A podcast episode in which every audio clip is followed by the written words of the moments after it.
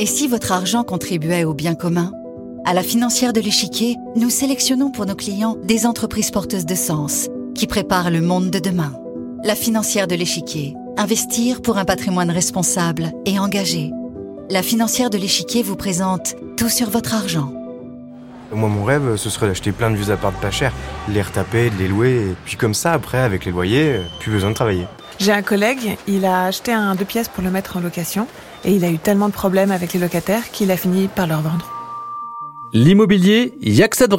Selon une enquête Opinionway, 23% des Français voient l'achat d'un logement à mettre en location comme la solution la plus efficace pour faire fructifier leurs économies. Ils placent ainsi l'investissement locatif devant le livret A et devant l'assurance vie. Le principe de l'immobilier locatif est simple. J'achète un appartement à crédit, les loyers me permettent de rembourser ce crédit, et une fois la retraite, ça fait un bon complément de revenus. Il y en a même qui profitent de l'opération pour réduire leur facture fiscale. Le dernier dispositif d'immobilier locatif défiscalisé s'appelle le Pinel, du nom de l'ancienne ministre du Logement Sylvia Pinel. Vous achetez un appartement neuf, vous le louez pendant au moins 6 ans et vous pouvez déduire progressivement de vos impôts votre investissement dans la limite de 300 000 euros. Et vous, vous aussi vous avez une âme de bailleur? Ça tombe bien, on va s'intéresser aujourd'hui à l'immobilier locatif, direct ou indirect, dans Tout sur votre argent. L'immobilier locatif est si rentable Quels sont les critères d'investissement? Et la pierre papier, qu'est-ce que c'est?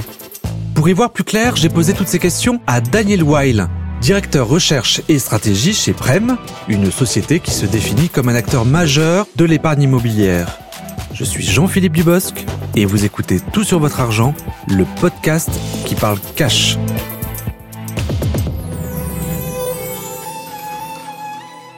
Bonjour Daniel Weil. Bonjour.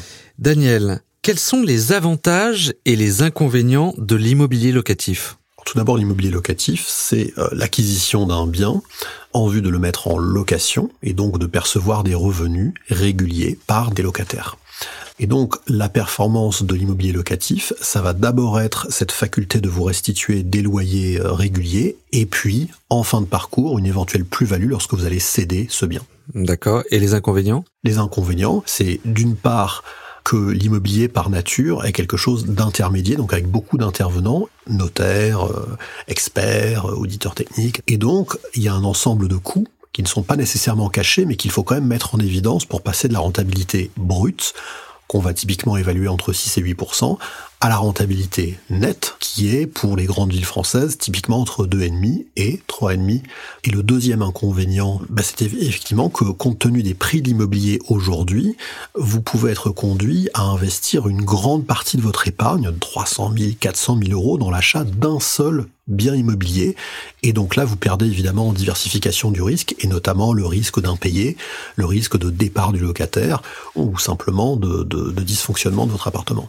Alors l'investissement locatif est-il encore rentable alors que les prix de l'immobilier sont très élevés en ce moment et que les charges ne cessent d'augmenter?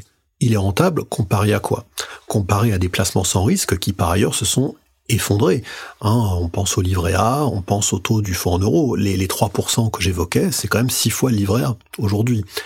Et donc, effectivement, cette rentabilité, elle est moindre que ce qu'elle était il y a quelques années parce que depuis 20 ans, les loyers ont augmenté de 50%, et les prix ont augmenté de 150% hein, en moyenne au niveau euh, national.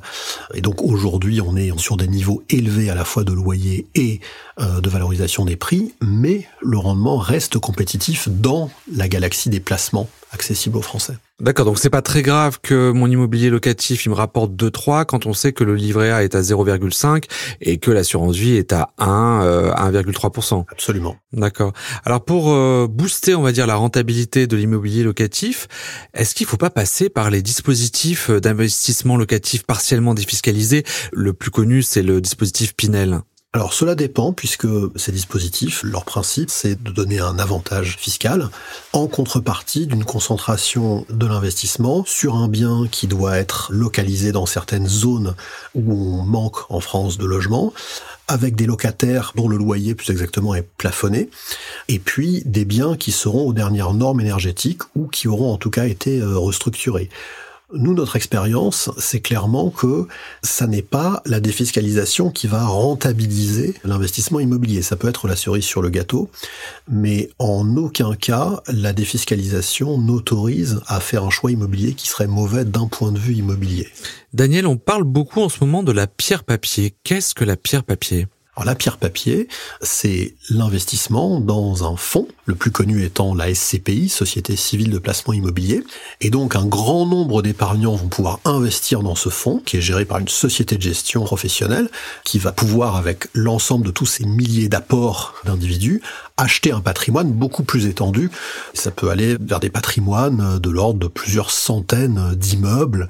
L'avantage, c'est effectivement que du point de vue d'un particulier, on peut faire des apports et des retraits par c'est-à-dire qu'on peut investir pour quelques centaines d'euros en part de SCPI, hein, et puis vous pouvez faire des retraits beaucoup plus facilement, puisqu'effectivement c'est plus facile de vendre des parts de SCPI que de vendre un appartement euh, entier. Et donc c'est un placement qui est plus agile et qui, dans les conditions actuelles de marché, est plus rentable du point de vue du rendement, c'est-à-dire du revenu locatif. D'accord. Et en fait, on, reçoit des loyers en fonction de la cote-part que l'on euh, détient dans le fonds. Absolument. La performance, ce sont, comme pour l'immobilier locatif, les loyers qu'on reçoit en SCPI trimestriellement. Donc, on reçoit des revenus fonciers trimestriellement qui correspondent en fait à la cote-part des loyers du patrimoine qu'a acheté la SCPI.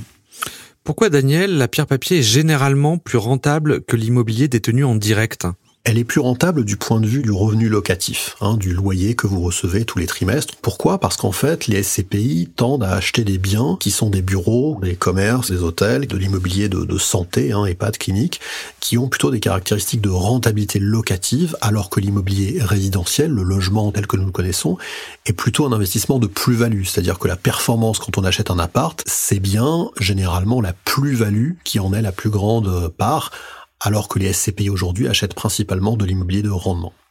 Comment peut-on acheter concrètement des parts de SCPI alors on peut en acheter de deux façons, et dans les deux cas en étant intermédié par un conseiller en gestion de patrimoine professionnel qui va vous recommander certaines SCPI. Donc on peut en acheter en direct, souvent d'ailleurs à crédit, puisqu'on peut s'endetter pour acheter les parts de SCPI, et on profite alors d'une faculté de l'immobilier qui est la déductibilité des intérêts d'emprunt. Ou alors on peut en acheter par des contrats d'assurance vie, donc le placement dit préféré des Français, sous forme d'unité de compte.